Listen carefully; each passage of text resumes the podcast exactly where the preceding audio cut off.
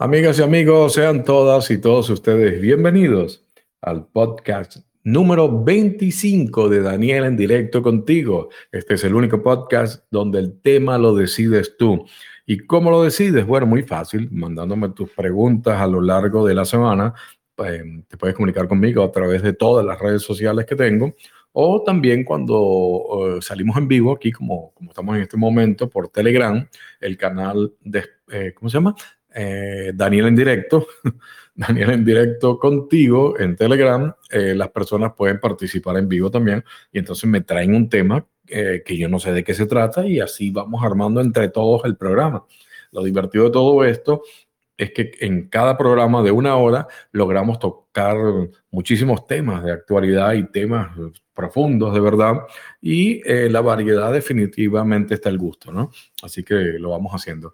Hoy, domingo no me di cuenta y se me había, se me estaba descargando la batería del ratón, así que voy a estar cargándola constantemente para evitar quedarme sin el ratón porque después no voy a hacer, no voy a poder hacer clic en en, toda la plataforma para activar a los micrófonos de ustedes y cosas de esas, ¿no? O también irme a la, a la, carpeta donde tengo las preguntas. Entonces, imagínense, todo un caos sería si me quedo sin batería del mouse. Así que en este momento, eh, en la introducción del programa, ahí lo enchufé para que se fuera cargando un poquito. Bienvenido a todas las personas que están en vivo. Eh, les recuerdo que pueden participar simplemente apretando el botoncito de levantar la mano, el sistema me avisa, yo sé que quieren hablar y después les abro el micrófono, interactuamos un poco eh, entre los dos ahí para saber um, cuáles son tus inquietudes, tus preguntas, ¿ok? Puede ser sobre cualquier tema que yo haya publicado en las redes sociales, alguna publicación, algo de mis libros, de mis conferencias, o simplemente un tema de actualidad, ¿ok?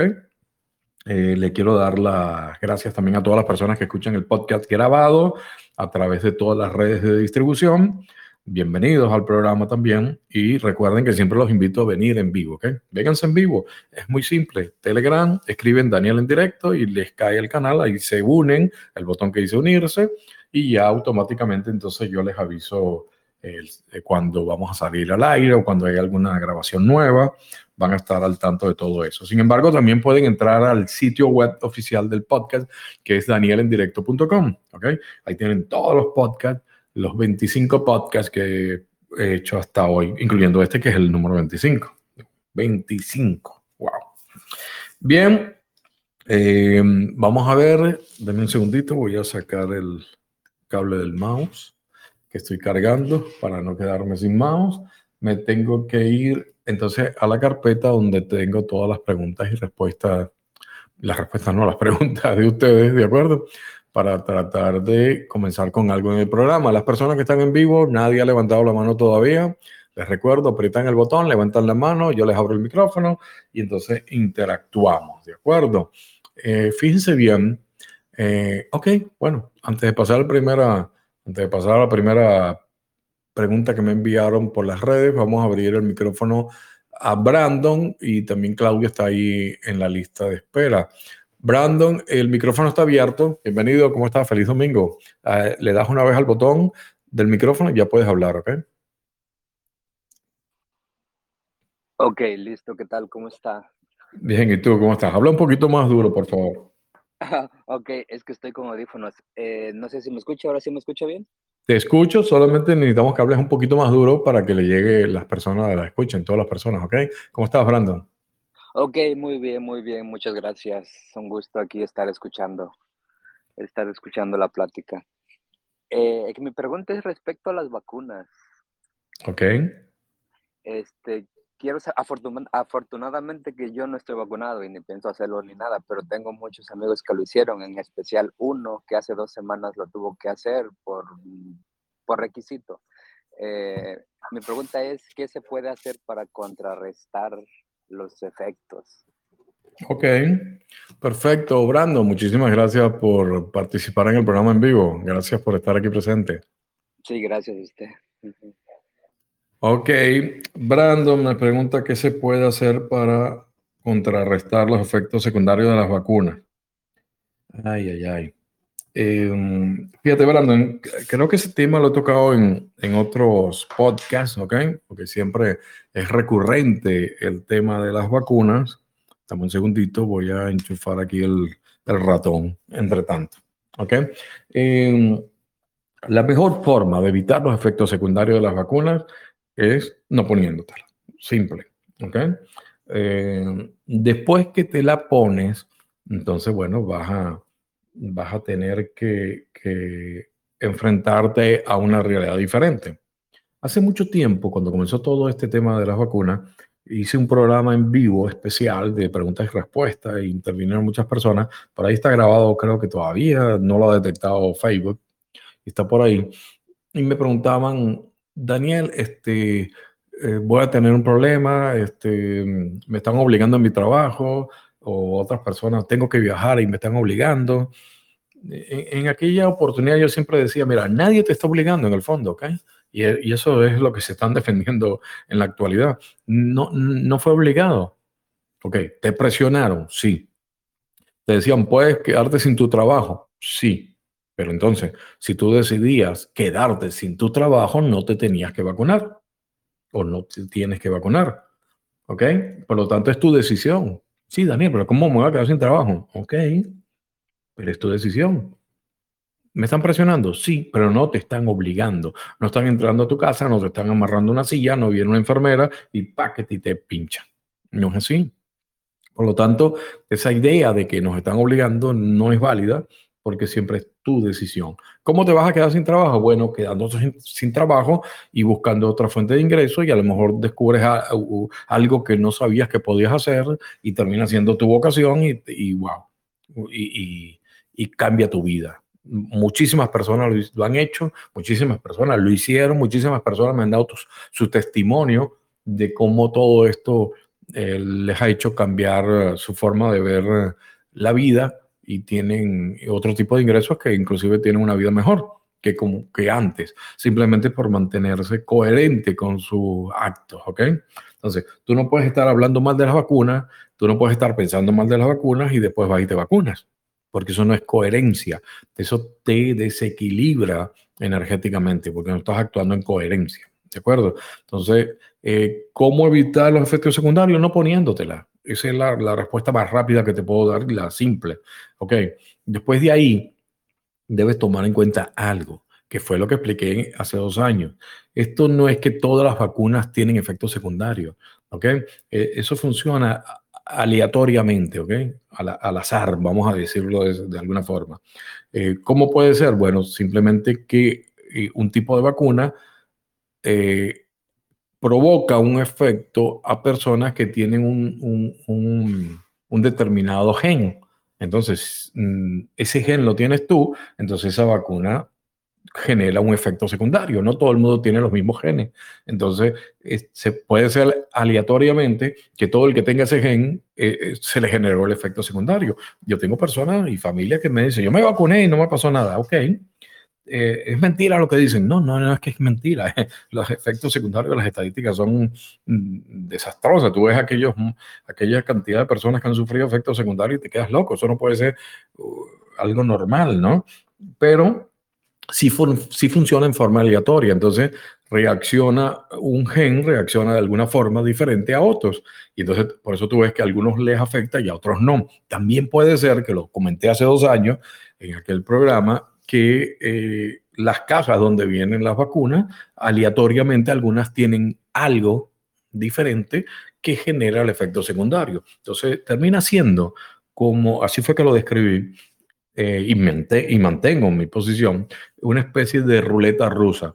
La ruleta rusa es eso donde una persona se enfrenta a otra, sentado frente a frente en una mesa, agarran una pistola, un revólver y, le ponen una sola bala. La meten una sola bala, las demás, los demás huecos los dejan vacíos, cierran el, revólver y le dan vuelta al, al, cartucho, llamarlo de alguna forma, ¿no? empieza a girar y se para en un sitio. Tú no sabes si se paró en el sitio donde está la bala. Entonces llega, tú eh, apuntas al otro, a tu contrincante y le das al gatillo. Clic. Si no está la bala, no pasó nada. Bueno, le entregas la pistola al otro. El otro la agarra y te apunta a ti. Y, y aprieta el gatillo. Clic. Si no está la bala, no pasó nada. Así hasta que haces clic y te disparó la bala y mataste al otro. Eso es la, la ruleta rusa, ¿ok? Esto termina siendo lo mismo. ¿okay?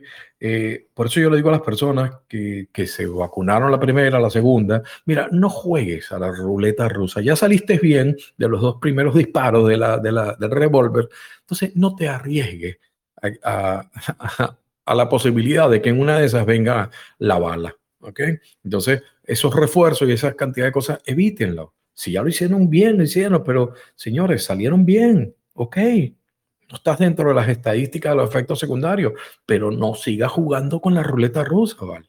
No, no, no te enfrentes y, y no estés jugando con, con, la posibilidad de que en, en, la próxima venga la bala. ¿okay? Así más o menos es el concepto.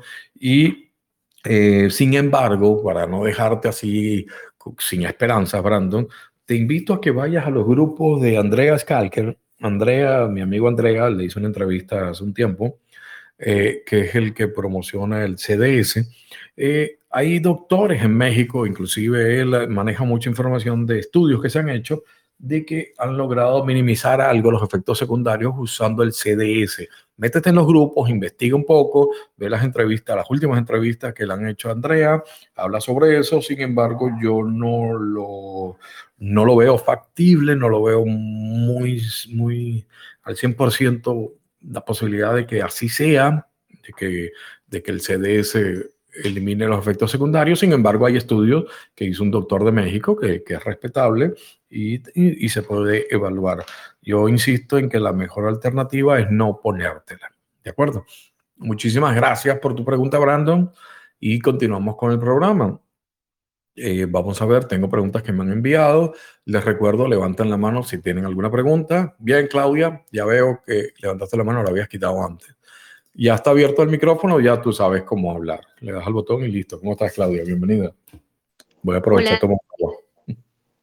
¿Cómo estás? Muy buenas tardes para ti y los queridos oyentes. Daniel, eh, mira, es que yo te tengo una pregunta que me inquieta desde hace un tiempo y es eh, del libro sagrado de los cristianos, la Biblia, en el Apocalipsis, ¿tú me podrías explicar a qué hace referencia la marca de la bestia? ¿Esto tiene que ver con el chip que quieren implementar? Eh, okay. Igualmente, el número 666 tiene que ver con la disminución de la población mundial. Mil gracias, Daniel. Un abrazo para ti y tu linda familia. Gracias, gracias, gracias, Claudita. Feliz domingo. Eh, disminución. Estoy anotando todo, porque me, las lanzaste muy rápido y me quedé.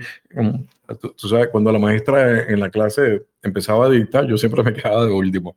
Maestra, ¿dónde te quedaste? Ahí en, el día, en la fecha. Disminución de la población, ok. Fíjate, la Biblia, el Apocalipsis, la marca de la bestia, 666. Ese es el tema. Y sí tiene que ver con la dimensión de la población. El Apocalipsis, mucho, muchos estudiosos de la, de, la Biblia y esa, y esa parte de la Biblia, del Apocalipsis, ¿no? de los últimos tiempos, eh, dicen que en realidad se estaba hablando del Imperio Romano, se estaba hablando de, emperadores como Nerón, cosas de esas, en la Biblia. Sin embargo, como que, como que fue escrito así eh, de una forma que se podía interpretar y cambiar en, en diferentes épocas, ¿no? Algo así como la, la, las estrofas de, de, Nostradamus, ¿no? Que eran tan ambiguas y, y tú las lees y, tiene diferentes significados y según como, como lo interprete la persona que está leyendo, puede significar algo, puede significar otra cosa. Entonces, mucha gente dice eh, que estos estudiosos, que el Apocalipsis en realidad eh, se refería a eso, al, fin del Imperio Romano, y que no es de nuestra época. Habría que evaluarlo, dice muchas cosas. Sin embargo, eh, por coincidencia, por casualidad o intencionalmente, muchísimas de las cosas que se hablan en la Biblia, ahí en la parte del Apocalipsis, eh, coinciden con, con, muchos eventos, situaciones que están pasando en la actualidad. ¿okay? Entonces, digo por casualidad o no, o provocado o no, porque posiblemente hasta estas personas que, que la élite que nos controlan, precisamente generan eventos que tengan que ver con esas estrofas del Apocalipsis como para que nosotros sigamos diciendo, wow, lo decía el Apocalipsis, ¿no? Y darle la fuerza a ese libro que en realidad eh, fue manipulado por el Imperio Romano. No hay otra forma, ¿ok? El emperador Constantino, en los concilios de Nicea, el, el, concilio de Constantinopla, todo eso fue hecho para generar el libro de las supuestas sagradas escrituras, porque dejaron muchísimas escrituras fuera, ellos decidieron cuál entraba y cuál no, cuáles lo adaptaban a lo que ellos querían, y eh, de esa forma es que el imperio eh, hace la Biblia, ¿no? Eh, la estructura de la Biblia actual, con una parte del Antiguo Testamento y una parte del Nuevo Testamento, donde entra el Apocalipsis. Entonces, la marca de la bestia te habla que es el 666 lo han asociado a muchísimas cosas, lo han asociado a, personas a lo largo de la historia. Decían que eran Hitler, decían que era eh, Napoleón, una cantidad de, por los nombres y las letras y la suma, y daban seis y la fecha de nacimiento. Pero en realidad, en el año 2012, cuando yo di la conferencia, yo di la, lógica más simple eh, de todos mis análisis, mis estudios, de lo que era el 666. Era simplemente, em, en aquella época ya se estaba hablando de un chip que te iban a, incrustar en la mano y con eso ibas a tener el control de pagar eh, en cualquier establecimiento. Algo así habla lo de la marca de la bestia. Yo no me la recuerdo ah, de memoria, tendría que buscarla y leerla, pero algo así que como que la marca en la mano y, no podrás comprar ni vender en cualquier sitio, algo así habla más o menos el párrafo ese de la marca de la bestia. Y eh, hoy en día, eh, con todo esto del bichito y los pases de, que nos han puesto obligados para entrar a los sitios, mm, ya se está asociando más el famoso chip. En realidad, después yo llegué a hacer un programa especial, adicional, donde hablaba que la idea esa del microchip que nos iba a incrustar ya lo estaban descartando y comenzaba a hacer una cosa que se llama tatuaje de punto cuántico. ¿okay? Es una especie de, pieza con varios varias agujitas y entonces, clac, te la, te la clavan así en, la piel, pero la punta de esas agujitas tienen una especie de tinta y te queda una marca, algo así como un código de barra dentro de la piel. No lo vas a ver, pero adentro te queda ese tatuaje de punto cuántico, se llama. ¿okay? El 666 está asociado al código de barras porque son los dos elementos, eh, los tres elementos básicos del código de barra. La primera barra significa el 6, la, que, la del medio que lo divide eh, representa el 6 y la, el último, la última barra de los códigos de barra que vemos en cualquier producto eh, también es el 6. Entonces ahí está el 666, es un código de barra, lo asocian a esto que nos van a tratar de poner. Nuestro amigo Bill Gates está detrás de este concepto de el tatuaje de punto cuántico. ¿Ok? Entonces, por ahí puede ir todo donde vamos a tener que, o van a querer que nos marquemos de alguna forma para controlarnos y que podamos hacer compras o subirnos o hacer cualquier cosa. Este proyecto de pase sanitario es unos primeros pasos hacia eso. Em, nos los ponen como una aplicación. Estamos acostumbrados a las aplicaciones de celular. En realidad también tú puedes ver que, que vas a tener en la mano la marca para poder comprar y vender y a lo mejor ahí está el celular también porque lo tenemos en la mano constantemente. Y em, después del app te van a decir, mira, no necesitas tener un celular, tenlo así para que no tengas encima, te van a tratar de dar la vuelta y terminamos con el tatuaje de punto cuántico y no con el chip que tanto se habla, ¿ok? Eso ya lo investigué hace un año aproximadamente, donde dije, mira, ya es descartado lo del chip, se van ahora a tatuaje de punto cuántico, que es la marca de la bestia, con un, sistema de código de barras interno, una marca que vamos a tener, ¿ok? Entonces, de ahí tiene que ver un poco lo que es el apocalipsis, la marca de la bestia, la Biblia, coincide, a lo mejor lo están haciendo a propósito para que coincida, no lo sé, pero eh, definitivamente tiene que ver, ¿ok? Disminución de la población no tiene que ver directamente porque simplemente es una marca eh, de control, que es como funcionaría eso de, el tatuaje de punto cuántico, ¿ok? Mm, así más o menos sería la respuesta, Claudia. Puedes investigar un poquito sobre lo que te estoy diciendo. Si consigues los audios cuando lo hablé el año pasado sobre el tatuaje de punto cuántico, que ya yo lo estaba denunciando. ¿Ok? Muchísimas gracias por intervenir. Gracias a todas las personas que están en vivo. Les recuerdo simplemente apretando el botón de levantar la mano, automáticamente yo veo y les abro el micrófono y así pueden intervenir. Cinco minutos para llegar más o menos sí, a la mitad del programa. Qué bien, se ha ido rápido. Gracias a todas las personas que han intervenido hasta ahora. ¿Alguien más que quiera intervenir en vivo? ¿O me voy a una pregunta que tengo aquí de las que me enviaron? ¿Ok? Bien, vamos a la pregunta. Socorro Cepeda me mandó esta pregunta. Daniel, ¿qué opinas de lo que dijo la ministra de Igualdad de España? wow. Eh, yo, yo, no soy muy amigo de hablar de política, ¿ok? Siempre les digo, yo soy apolítico por completo, ¿de acuerdo? Y, no es que yo esté encima de todas las noticias. Yo dejé de leer muchas noticias de España, a pesar de que soy español, tengo la nacionalidad española, y también dejé de leer muchísimas noticias de Venezuela, a pesar de que nací también en Venezuela. Eh, mm, son, no sé, no podemos cargarnos de tanto. Yo más que todo estoy buscando noticias puntuales que me guíen de cuáles son los planes de la élite que nos controla en estos días. Son noticias puntuales. Hay mucha noticia de baja frecuencia en las noticias de Latinoamérica, en Venezuela, de, España también actualmente, que mm, no, me, no me ayudan mucho. ¿okay? Entonces yo, yo no estoy leyendo los medios de, de ninguno de estos países. Em, más que todo estoy leyendo un poco de economía de, de, del mundo y de Estados Unidos y Europa, sí, porque definitivamente nos controlan por el dinero y, es parte de lo que, lo que quiero que ustedes entiendan. Si logramos la libertad financiera, logramos la libertad de, que nos estén controlando. ¿ok? Y en eso es que estoy basado en los últimos dos años, cuando me di cuenta durante el, cautiverio que nos pusieron obligados, que en realidad si logramos una libertad financiera, logramos libertad del sistema. ¿ok? Y hacia allá es que he estado apuntando las últimas conferencias y los últimos talleres. ¿ok? Una vez que logramos eso, ya podemos pasar a, un, a otro nivel. Pero em, les repito, no estoy viendo esas noticias. Sin embargo, lo que tú me dices de esta ministra de la Igualdad, Socorro, sí me hicieron llegar el video. Muchos de ustedes me mandan videos constantemente por las redes sociales. Daniel Copila, Daniel, mira esto, Daniel, aquello. Y así me voy enterando.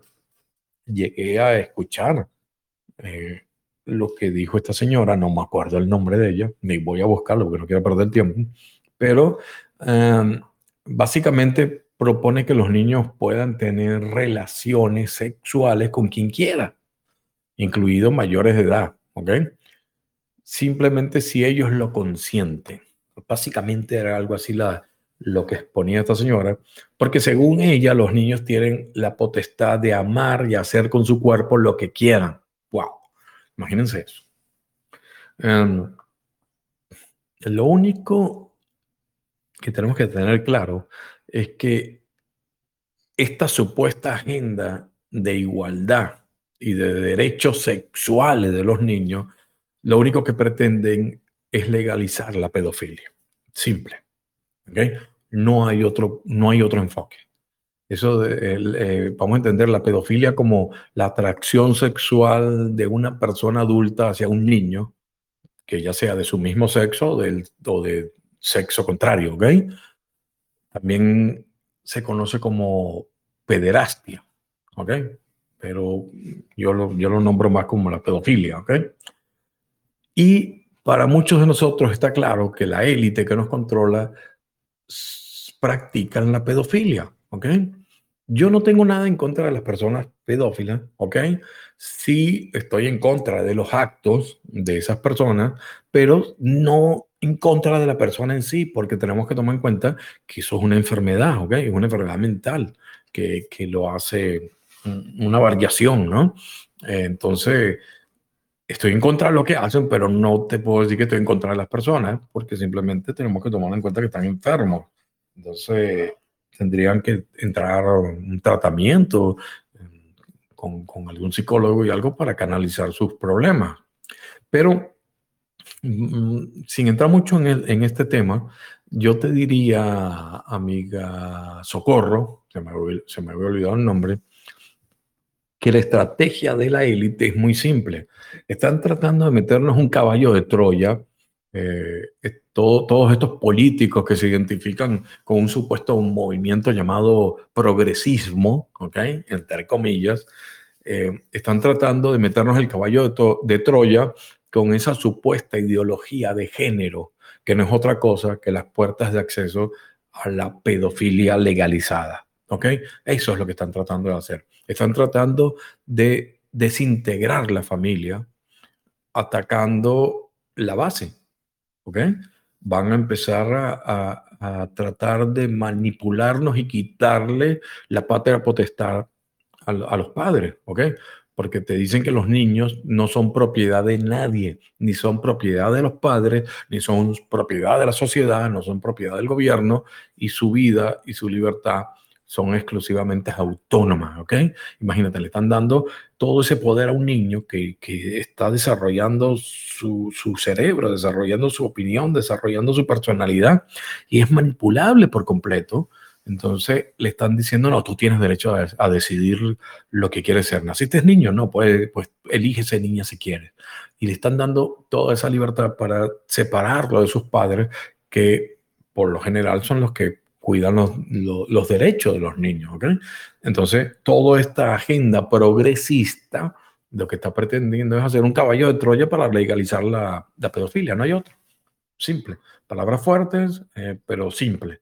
Eso es lo que están tratando de hacer. Esta señora, que no me recuerdo el nombre, ni me quiero recordar, eh, simplemente está jugando esa agenda y cuando dice que los niños tienen derecho a decidir eh, tener relaciones sexuales con quien quiera, simplemente por consentimiento, imagínate.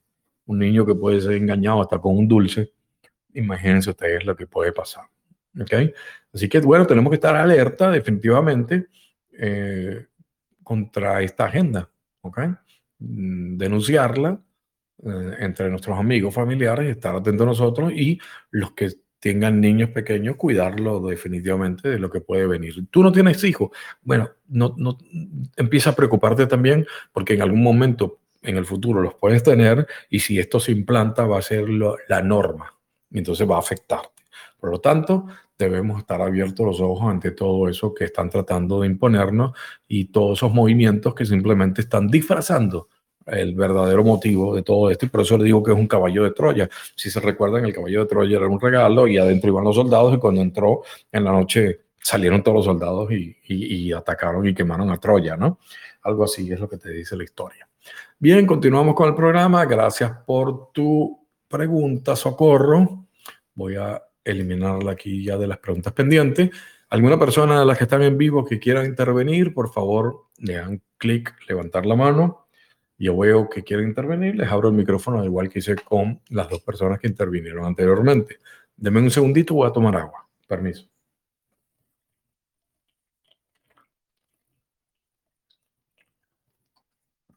Ok. Vamos a ver, las personas que están en vivo, ¿quién se anima? ¿Quién levanta la mano? Vamos a ver. Fíjense, voy a hacer un comentario aquí del, programa pasado.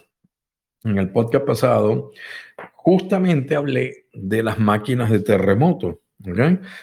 Eso fue el día 18 de septiembre. El día 19, al otro día del programa en vivo, eh, México se enfrentó a un terremoto, ¿no? Fíjense, al día siguiente. Inmediatamente todas las redes, yo vi que sí, de todas estas redes de, de conspiranoicos y de teorías de la conspiración, se invadieron con mensajes diciendo es el HART, es la máquina de terremoto, es la élite atacando a México. Y, y, y, yo decía, wow, qué increíble, lo estaba diciendo el día anterior, hablando de la, de la supuesta máquina de terremoto, les hice la historia. Si quieren mm, descubrir mm, o saber de qué hablé, pueden ir al, al, podcast número 24. Ahí está sobre la máquina de terremoto y su origen con Nicolás Tesla. Y les comento toda mi opinión y mi reflexión sobre esa supuesta máquina. Pero inmediatamente todo el mundo atacó a HARP y, y todo esto cuando sucedió lo de México. Ahora, la reflexión a la que debemos llegar con lo que ocurrió en México es cómo es posible que en esa misma fecha ya han ocurrido tres terremotos en México. Okay, el 19 de septiembre de 1985, el gran terremoto, en el, después fue en el 2017, en esa misma fecha, el 19 de septiembre, y en el año 2022, ahorita, recientemente, el 19 de septiembre del 2022, tres grandes terremotos en, una, en un mismo día. O sea, imagínense, eso es como, como la lotería, ¿cómo, es posible que, que, eso ocurra? Entonces, claro, se presta para que la gente diga, no, es que lo hacen con una máquina de terremotos y lo hacen ese día a propósito. Pero hay que pensar más allá, hay que reflexionar, ¿ok? Tenemos que expandir nuestra conciencia. Recuerden lo que siempre les he explicado, cómo se crea la realidad. Yo les he hablado de la realidad como persona, nuestra realidad inmediata, nuestra realidad como ciudad, nuestra realidad como país, nuestra realidad como civilización. Entonces, si vamos exactamente a lo que es cómo se crea la realidad de país, recuerden que es el conjunto de pensamientos de la gran mayoría, lo que está pensando la gran mayoría de las personas, eh, los sentimientos, las palabras que están diciendo y los actos, ¿ok? Lo que piensan, lo que sienten, lo que dicen y lo que hacen la gran mayoría de los habitantes de ese país. Así se crea la realidad como país. Recuerden que nosotros como realidad independiente, nuestra realidad personal pues está aislada de esa realidad como país y lo manejamos bien. Siempre eso lo he dicho. Por lo tanto, entonces tenemos que ver que eh, la gran mayoría de las personas de ese país, de México, estaban asustados esa fecha, porque lo asocian con terremoto.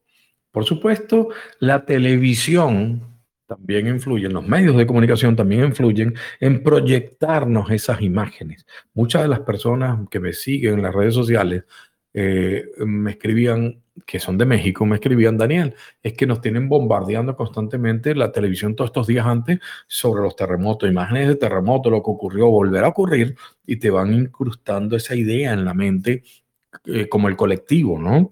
Eh, de paso, me, me, me, contó muchas personas que estaban haciendo simulacros, ¿ok? Las personas hacían el simulacro en ese día para, para estar preparados para terremotos. Entonces, Fíjense bien, si la gran mayoría está pensando que puede venir un terremoto ese día, si el sentimiento es de miedo a lo que puede ocurrir ese día, 19 de septiembre, si las palabras de la, de, la gran mayoría es, y si viene un terremoto, y si volvemos a enfrentarnos a un terremoto el 19 de septiembre, y si se repite otra vez la historia, esas son las palabras que van marcando el destino, y después los actos lo podemos asociar con, con las personas que, que participaron en todo esto simulacro. Entonces, unido a la proyección de los medios de comunicación, se genera una realidad. ¿Entienden? Así funciona eh, la realidad como país. De esa forma es que puede ocurrir tres veces un terremoto el mismo día, porque las personas lo están generando. Eh, en pocas palabras, la élite no necesita una máquina de terremotos cuando logran controlar la, la, forma de pensar, de sentir y, de hablar y, los actos que hagan la gran mayoría de un país, simplemente termina esa población generando la realidad que ellos quieren. ¿Okay? No necesitan una máquina, se lo generamos nosotros mismos en forma inconsciente, manipulado por ellos. ¿okay? Y así es que se genera la realidad en todo el mundo. todo lo que vemos malo terminamos generándoselo nosotros, porque ellos son tan poquitos que no tienen el poder de generar realidades, pero sí saben que manipulándonos a la gran mayoría logran, eh, logran que nosotros les generemos la, la realidad que ellos quieren. ¿Okay? Poco confuso, no sé. Yo creo que es simple. Yo lo veo muy simple, yo lo analicé hace mucho tiempo, pero entonces así es que eh, definitivamente es como puede haber ocurrido tres veces un terremoto el mismo día en, las, en, en el país de México. ¿okay? Eh, otro comentario de lo que pasó el, el podcast pasado. Bueno, ayer por todos lados que iba a ser un desastre, los bancos iban a colapsar, el famoso 24 de septiembre. Hice un programa, eh, una parte del, podcast pasado y después lo separé, hice un clip y lo repartí por las redes sociales, donde decía que no iba a pasar nada y que es un patrón que ellos hacen, que ellos siguen y que les interesa que esas fechas del 21, 22, 23 y 24 de septiembre estemos vibrando en baja frecuencia para no recibir las energías que nos pueden estar llegando por el equinoccio. ¿Ok? Eso lo expliqué en el podcast pasado. Y se fijan, ayer no pasó nada. Definitivamente eh, tenemos que aprender a reflexionar. ¿Ok? Y eso es parte de lo que yo propongo en el libro, El Poder de la Reflexión, que lo pueden conseguir en Amazon. ¿Ok? El Poder de la Reflexión, Daniel López de Medrano. Ahí te enseño cómo detectar este tipo de noticias, cómo detectar cuando te están manipulando para evitar caer en, en los juegos de la élite, ¿ok? Que nos controla. Así que bueno, dos comentarios de lo que pasó el programa pasado. Eh, lo de ayer, que no pasó nada, tal cual les, se los predije, y eh, lo del terremoto de México. ¿De acuerdo? Continuamos con el programa. Em, Daniel en directo contigo. Espero que las personas que estén en vivo que quieran intervenir, por favor, levanten la manito, le dan al botón de levantar la mano y yo les abro el micrófono para eh, hacer sus preguntas. Eh, si no hay nadie, entonces, bueno, continúo con las preguntas que están pendientes. Se me ha olvidado que tengo que cargar el ratón. Después me quedo sin batería y no puedo hacer clic en nada. Vamos a ver. Aquí viene eh, ¿Quién es la siguiente pregunta? Iris Ceballos, ¿ok? Iris Ceballos me manda este mensaje a través de Facebook. Me dice, señor Medrano, me ha decepcionado cuando escuché que usted apoya a Bitcoin. Eso es un fraude, un esquema Ponzi creado por el cabal para arruinarnos a todos. Wow. Bien, Iris. Eh, perfecto. Gracias por tu comentario. No es una pregunta, simplemente fue un comentario que me mandó y me dice que está decepcionada de mí. Mm, lamento escuchar eso, Iris, pero bueno, es parte de, de lo que uno se tiene que enfrentar cuando hace público sus análisis y sus reflexiones. No hay problema.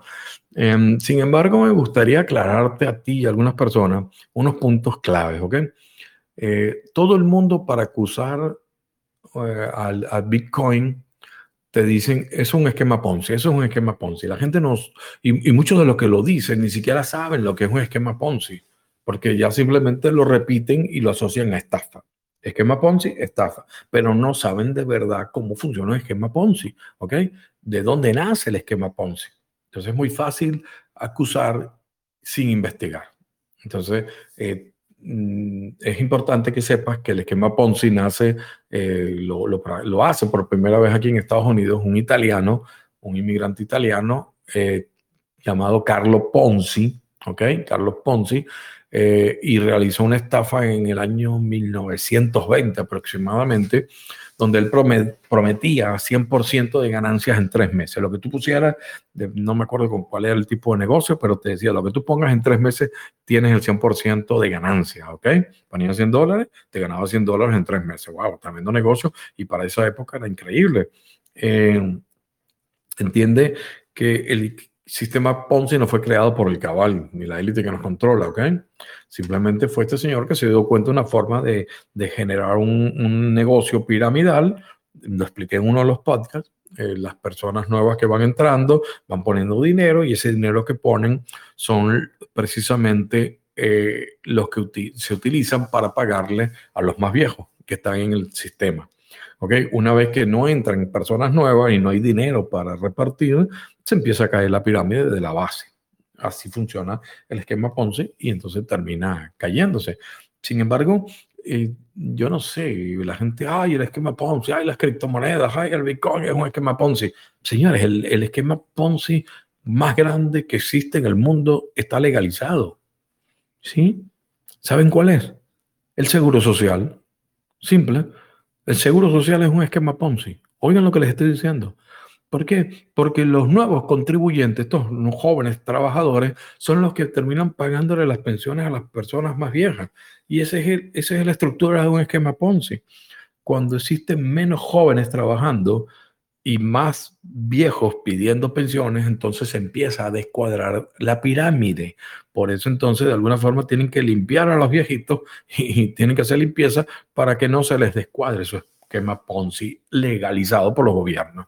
Entonces, con decir que es un esquema Ponzi, no te creas que, que, es algo simplemente para las estafas, porque también hay estafas legalizadas como esa que te digo del Seguro Social. Yo no creo en el Seguro Social, ¿ok? Lo pago porque lo tengo que pagar por ley, pero yo no, yo no estoy aspirando a retirarme y que el Seguro Social me pague a mí algo, ¿ok?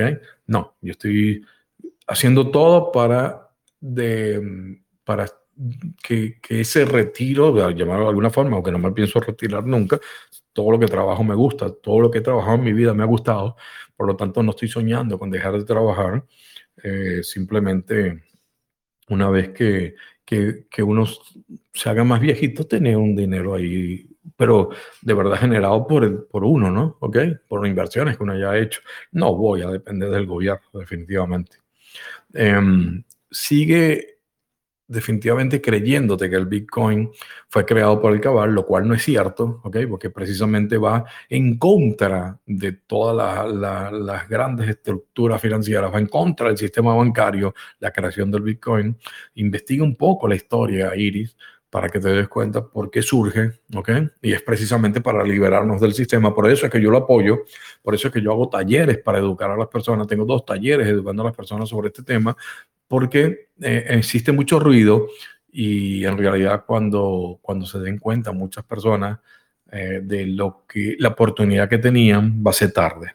¿okay? Entonces, no pierdas la oportunidad, es una oportunidad única, de verdad. Eh, y, y, estoy defendiendo Bitcoin, no estoy defendiendo otras criptomonedas, estoy defendiendo Bitcoin y me mantengo todavía en esa posición, ¿ok? Si les interesan los talleres, se pueden comunicar conmigo para aprender más sobre ese tema.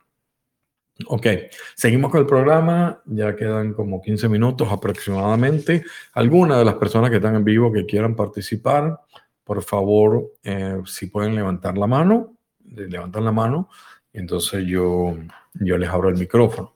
Estoy pensando, estuve pensando las, estas, a lo largo de esta semana, en que a lo mejor te, tenga que terminar con los podcasts, ¿ok?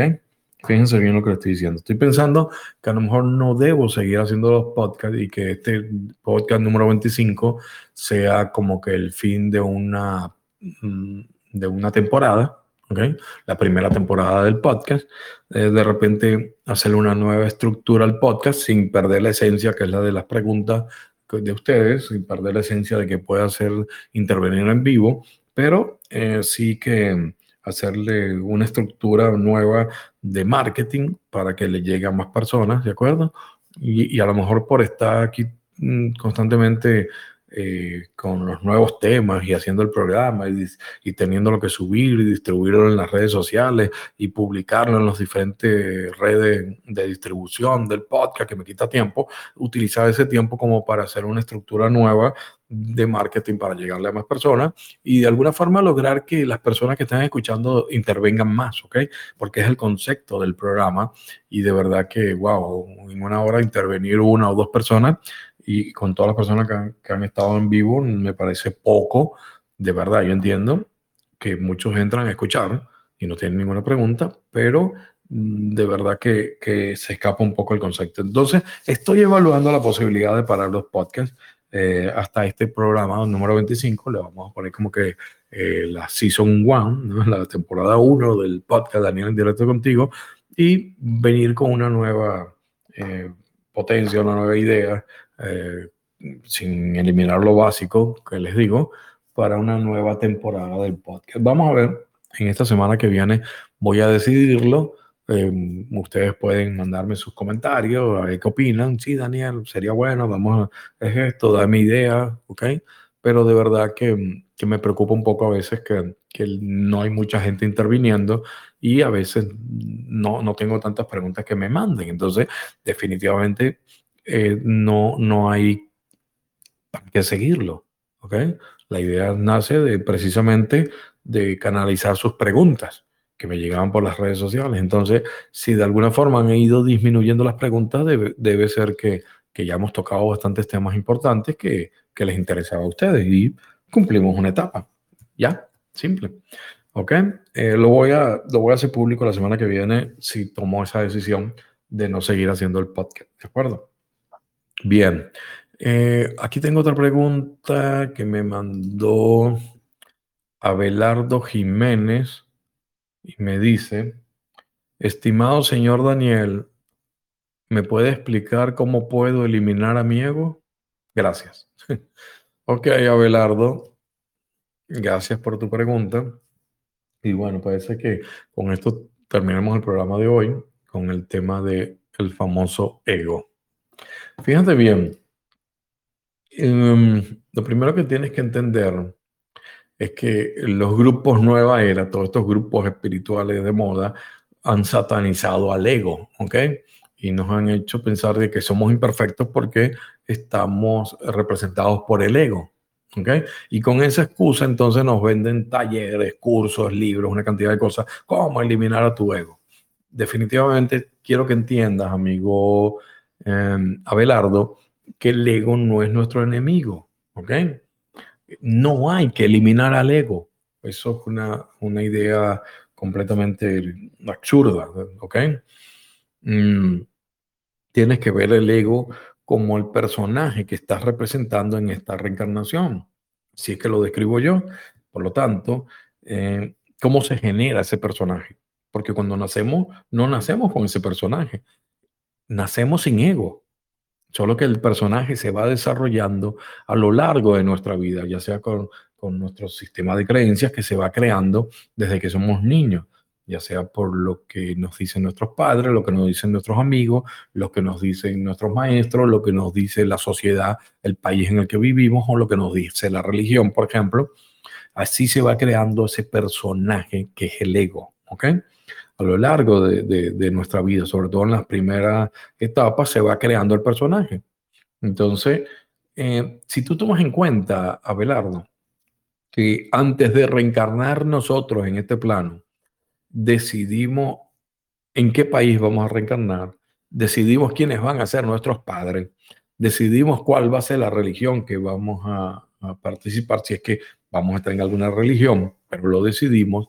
Por lo tanto, Em, el personaje que se ha desarrollado, el ego, es el personaje ideal para nuestra evolución porque ya lo decidimos. ¿Entiendes? Entonces no puedes ver el ego como algo malo. Simplemente es el vehículo por el cual eh, nos va a servir para nuestra evolución. Eh, tienes que ver al ego como el personaje y tu esencia divina la tienes que ver como el, el, el actor de ese personaje. ¿Ok? Algo así como que Mario Moreno es la esencia, por decirlo de alguna forma, y Cantinfla es el personaje, es el ego. ¿Ok? Así más o menos en esa analogía entiendes que simplemente es una obra de teatro. Por lo tanto, pensar que el, ego es malo, pensar que el, e, que el ego es tu enemigo, vendría siendo lo mismo que pensar que estás representando el papel equivocado. Y te garantizo que el director de esta obra de teatro llamada Vida no se equivocó en, en, el personaje que te tocó representar. ¿De acuerdo? No se equivocó. Lo que tú tienes que entender es que tienes que superar al personaje que siempre va a estar pensando para su beneficio, porque así funciona el ego es solo para su beneficio. Piensa en separación y no en unidad como nuestra esencia. Entonces, lo que tú tienes que buscar es bajarle el volumen a lo que te dice el ego para entonces subir el volumen de lo que te dice tu esencia. Y así entonces no lo tienes que eliminar, sino que lo tienes que callar, bajarle el volumen para que entonces empieces a escuchar más lo que te dice tu esencia divina. Y eso se logra a través de frecuencias, porque lo tienes que ver como una radio AM-FM. Vamos a suponer que la AM, amplitud modulada, es el ego. Y en FM, una frecuencia más elevada, eh, está nuestra esencia. Entonces, si tú logras aumentar la frecuencia de ese receptor de radio, vas a empezar a escuchar entonces una, unas emisoras que tienen mejor calidad, no tienen tanto ruido, y es la FM. Bueno, tal cual. Imagínate que el ego está mandando su señal, sus mensajes a través de una frecuencia AM con mucho ruido, mucha interferencia, y la esencia te lo está mandando en una radio FM. Tú simplemente tienes que pasar un switch y pasas de una frecuencia a la otra, y entonces si tú logras que tu cuerpo esté vibrando en una frecuencia más elevada, vas a estar escuchando entonces a tu, a tu esencia y no a tu ego. No lo tienes que eliminar, tienes que buscar bajarle el volumen para escucharlo menos, ¿ok? Y comenzar a escuchar más a tu esencia divina. Así es como pienso y lo analicé hace mucho tiempo. Gracias por tu pregunta, Abelardo. Ok, alguien levantó la mano, Raquel. Vamos a ver, voy a abrir el micrófono. Raquel, eh, simplemente le das al botón y puedes hablar. ¿Cómo estás, Raquel? Hola, Daniel. Buenas tardes. Gracias por intervenir. Gracias a ti por el programa. Eh, mira, yo estoy en Madrid, en España. Y me gustaría hacerte una pregunta sobre lo que estabas hablando ahora de subir tu frecuencia. Eh, yo llevo tiempo practicando yoga kundalini, que a mí pues me encanta y las prácticas que, que se hacen y tal me ayudan mucho a subir la frecuencia. Lo que me gustaría saber, eh, ¿estás un poco de acuerdo? ¿Cuál es tu opinión al respecto sobre este tipo de prácticas o el vipassana, los retiros en silencio? Porque aquí en España ahora han aparecido como retiros en silencio, wow, por todos lados. Todo el mundo hace retiros en silencio, ¿no? Meditaciones en silencio. Y entonces un poco pues para ver si, no sé, pues si me puedes dar tu opinión. Muchas gracias por tu programa. Muchas gracias a ti por intervenir, Raquel. Retiros en silencio, la primera vez que lo escucho, pero deberían mandar los políticos, ¿no? A ese retiro. Para que se queden en silencio por un tiempo, de verdad. Políticos y mucha gente. Porque... Sí, sí. Vamos, políticos, vamos, retiro en silencio. Ese es el castigo que le vamos a dar a todos. Muchas gracias, Raquel. A ti. Ya, ya, te, ya te respondo. Ay, qué cómico. Retiro en silencio. Primera vez que lo escucho, eh, pero está bien, ok. Mira, si, si tu mente cree que ese es el camino, entonces vas a obtener resultados, ¿ok? porque definitivamente es así como funciona. ¿okay? Todo, todo tipo de creencias.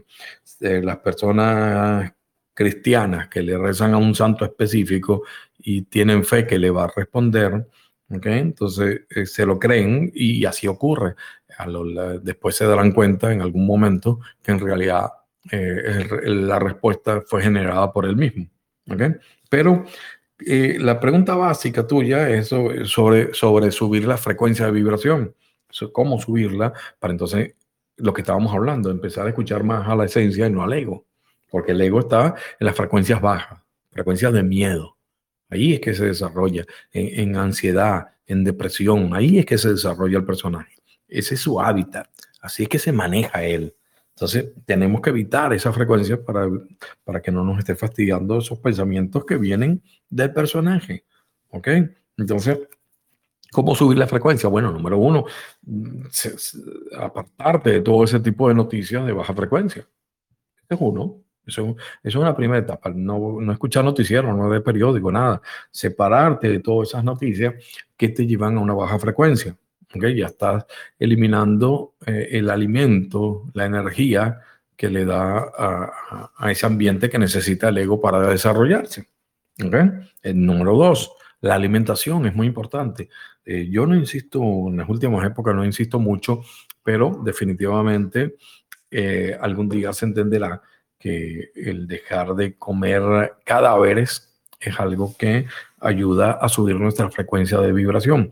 Yo no soy más espiritual que nadie por no comer carne de ningún tipo, por no comer ningún tipo de carne animal, nada que, que, tenga que ver con, con, un ser vivo. Mm, yo no me alimento hace años, entonces no soy más espiritual, pero sí te garantizo que mi frecuencia eh, es diferente. Y también tiene eh, efectos secundarios favorables hacia la salud porque ya no se está acidificando la carne, la, sangre. ¿ok? Nuestro cuerpo busca el pH neutro y todo lo que es acidificarlo con la leche, con la carne roja, todo ese tipo de cosas, eh, nos produce enfermedades. Entonces, ¿cómo logramos subir la frecuencia también? Bueno, cuidando la alimentación. Eso es clave. No comiendo carne animal, porque estás comiendo cadáveres, estás comiendo muerte te estás alimentando de miedo el miedo que sintió ese animal antes de que lo mataran, que estaba consciente de que lo iban a matar y sufrió y todo eso pasó a la carne y es la que tú te comes, entonces tu frecuencia baja. Entonces te aíslas de los noticieros, de las noticias malas, te cuidas tu alimentación, así va subiendo tu frecuencia de vibración y algo muy simple como es simplemente meditar, concentrándote en la respiración. ¿Por qué? Una respiración lenta le manda un mensaje a tu cuerpo de que todo está bien. No tienes que estar en estrés, no tienes que estar eh, ansioso. Porque si tu cuerpo dice, wow, si, si Daniel está respirando así, a esa velocidad tan lenta, respiras, exhalas, respiras profundo, exhalas, dice tu cuerpo, eh, todo está en calma, porque si aquí estuviéramos ante un peligro, estaría respirando muy rápido. Entonces todo tu cuerpo reacciona a esa respiración. Entonces, no tenemos que complicarnos la vida con técnicas súper complicadas, porque simplemente con respirar despacio logramos que, nuestro cuerpo reaccione y logramos aumentar nuestra frecuencia de vibración. ¿okay? Esos tres tips que te doy, amiga, eh, Raquel, definitivamente te ayudan a subir la frecuencia y no es nada que no esté a tu alcance, no es nada que, tengas que gastar más dinero, no es ningún curso, ningún taller, ni nada que tienes que hacer, simplemente es una actitud ante la vida, ¿ok? Es un estilo de vida que tendrías que estar creando. Bien, eh, vamos a ver, mm, quedan cinco minutos máximo de programa para cumplir la hora. Si alguien quiere levantar la mano eh, antes de terminar el programa, porque no tengo más preguntas. Mm, sí, no tengo más preguntas que me hayan enviado en las redes sociales, no tengo más preguntas en vivo. Eso era parte de lo que les estaba hablando del podcast, que a lo mejor decido no seguir haciéndolo a partir de este podcast hasta una nueva etapa. ¿Ok? Eh, de reestructurar, de reestructurar de alguna forma que, las personas puedan intervenir más, porque no, no, no, lo estoy viendo, no lo estoy logrando. ¿ok? Eh, vamos a ver, de todas maneras, es posible que la semana que viene también estaba complicado hacer el podcast. Aquí en la Florida nos vamos a enfrentar posiblemente a un huracán y eh, viene por la parte del Golfo de México y ya después de años aquí viviendo en la Florida, ya uno está acostumbrado a ese tipo de, eventualidad, pero siempre que viene por el lado del Golfo y se mete a la Florida, el lado derecho de los huracanes es lo más fuerte, ¿ok? Es donde están las tormentas, donde están los vientos fuertes, donde están la mayor cantidad de lluvia. Por eso cuando viene del lado de la derecha de la Florida y del mar, eh, el lado derecho siempre está del lado del mar y entonces el izquierdo, el que va rozando la Florida, la costa, no es tan destructivo como cuando nos viene del Golfo, porque el lado derecho es el que hace más daño. Entonces, es posible por, los, por las vías que se están viendo ahí las proyecciones, que el huracán entre por el, por el Central Florida, ¿no? Por el centro de la Florida, pero por la parte de atrás, por supuesto, entonces viene toda la parte de la derecha y vamos a estar enfrentando unas tormentas fuertes. Eh, por lo que estoy viendo hasta ahorita las proyecciones. Entonces, el lado derecho, recuérdense siempre que es el lado más fuerte y es posiblemente el que nos enfrentaríamos por aquí, por la zona de Orlando. Por supuesto, cuando toque tierra, eh, se debilita inmediatamente, empieza a bajar la intensidad, pero toda esa lluvia y todo eso queda en el ambiente y se nos vendría encima, ¿no? Vamos a ver que no ocurra nada. Ideal que se desintegre en el Golfo, el deseo, pero bueno, eh, las proyecciones dicen lo contrario. Así que bueno, les deseo eh, un feliz inicio de semana a todas las personas que están escuchando el programa y vamos a estar en comunicación por las redes sociales, ¿de acuerdo? Así que bueno, muchísimas gracias por haber asistido a las personas que están en vivo al programa Daniel en directo contigo. Este fue el podcast número 25 y les envío un súper abrazo energético. Muchísimas gracias.